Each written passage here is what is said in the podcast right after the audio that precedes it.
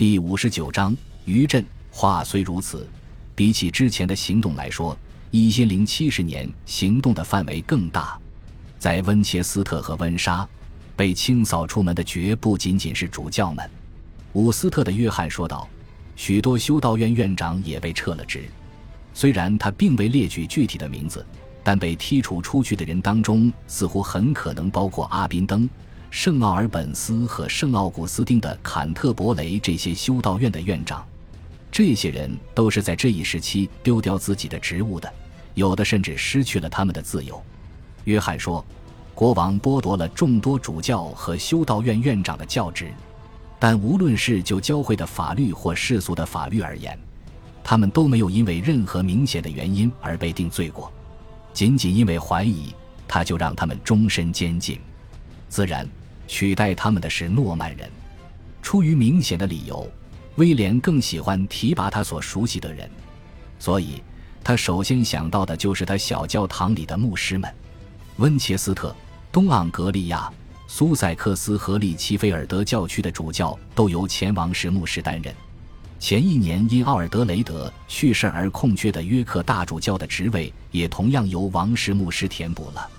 只有在达勒姆，国王没有采取这种做法，而是安插了一位名叫瓦尔谢的洛陶林吉奥牧师。这次新任命的最终结果是，英格兰教会的高层大换血。就像黑斯廷斯战役以及接下来的几场叛乱彻底地改变了世俗贵族一样，英格兰教会的高层也转变了。在一零七十年的大清扫结束之后，在英格兰的十五个主教当中，只有三个是英格兰人。大斋节期间，修道院的财富被掠夺了；春季，众多修道院的领袖则被极了职。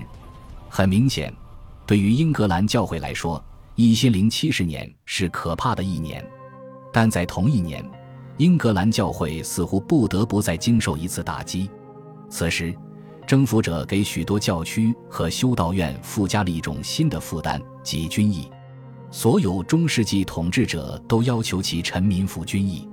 正如我们之前所说的那样，在诺曼底，现有的证据不足以说明一千零六十六年以前的征兵是如何完成的。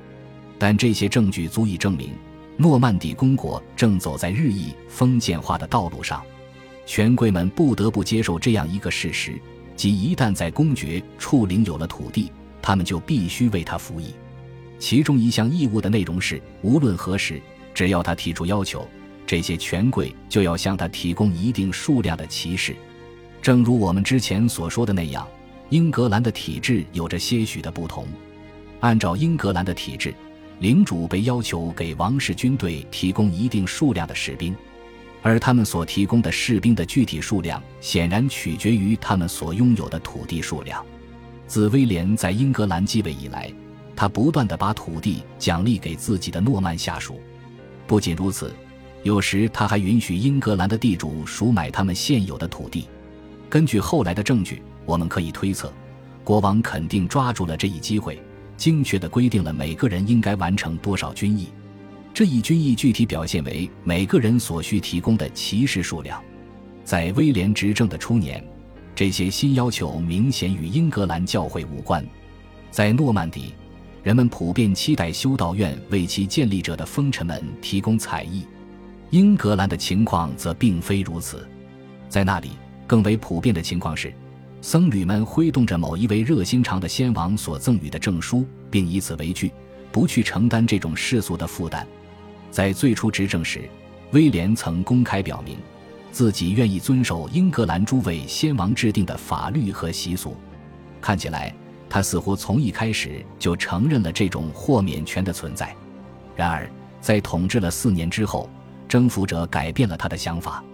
编年史家文多夫的罗杰说。一千零七十年，国王威廉在所有的主教辖区和修道院院长的辖区征兵，而这些地方在此之前不受制于任何的世俗权威。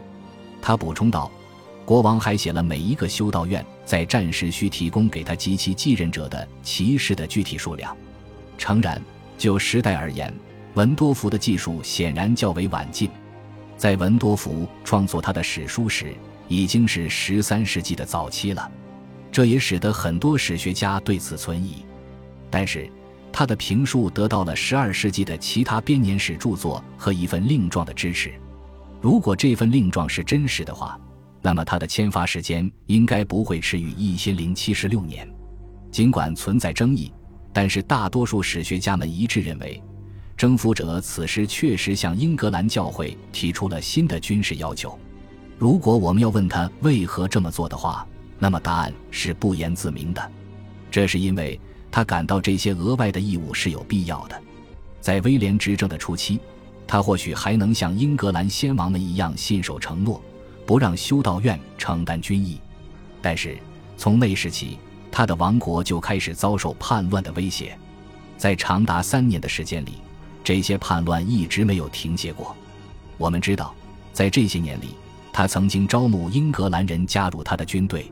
这些人之所以参与作战，很可能是因为这些人在诺曼征服前就已经要为威廉服役了。但是，我们也可以看到，威廉曾从欧洲大陆各国征召了很多雇佣兵，在两次收税的过程中，他征收了数额巨大的捐税，并以此作为他们的奖赏。鉴于他在一零七十年绝望地掠夺了修道院，可以想见，收税的方法是难以维系的。事实上，我们可以看到，该年年初的现金流转危机足以给国王及其顾问们敲响警钟。这一危机告诫他们，有必要寻找一种新的办法，好让他们的臣民继续承担负担。虽然叛乱可能早在一千零七十年夏季就已经结束，但国王仍旧十分需要能够服军役的人。威廉不再供养一支庞大的军队，但是在过去的两年间，他却修建了数十座新的城堡，而这些城堡都需要常备的守军。谁会一周又一周地为这些分散的占领军支付军费，直至不可预见的未来呢？答案显然是英格兰教会。十二世纪，伊利修道院的一位编年史家记载道：“威廉通知了所有的修道院院长和主教，从这时起，他们将负责供养英格兰国王的守军。这是一项永久的法律规定，即使有最高权威的支持。”任何人也不得有反对这项法令的想法。成书于十二世纪的阿宾顿编年史的记载与此相似，但这一记载更为具体。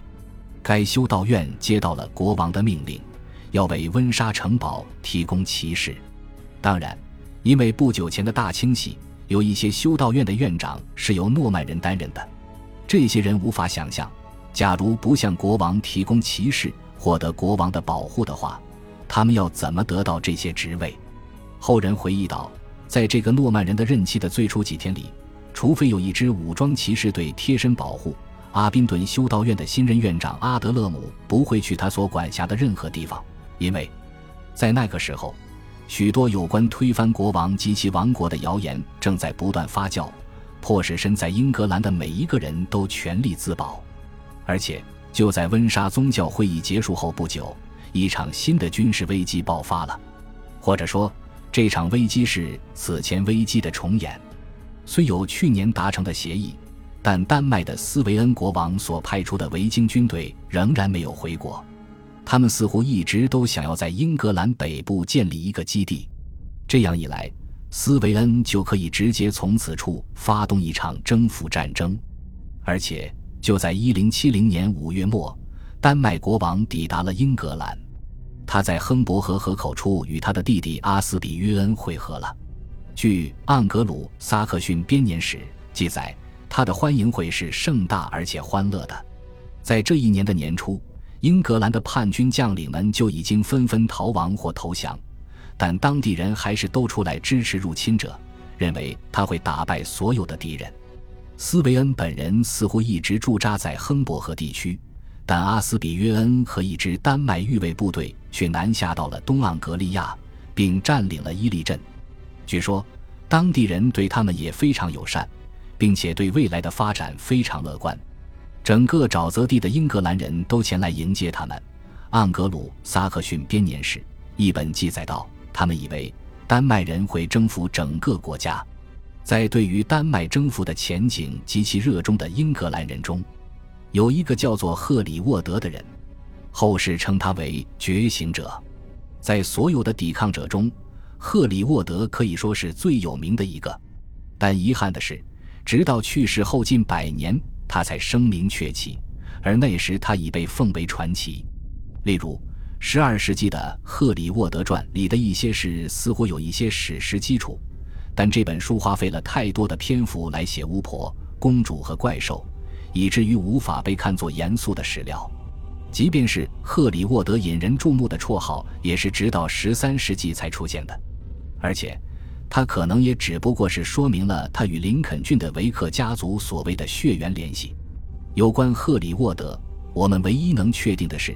虽然其血统不明，但此人似乎拥有贵族身份。在诺曼征服时期，他还在外流亡；而到了一千零六十六年之后的某一天，他回到了英格兰。这时，他发现诺曼人杀了他的兄弟，霸占了他的田产。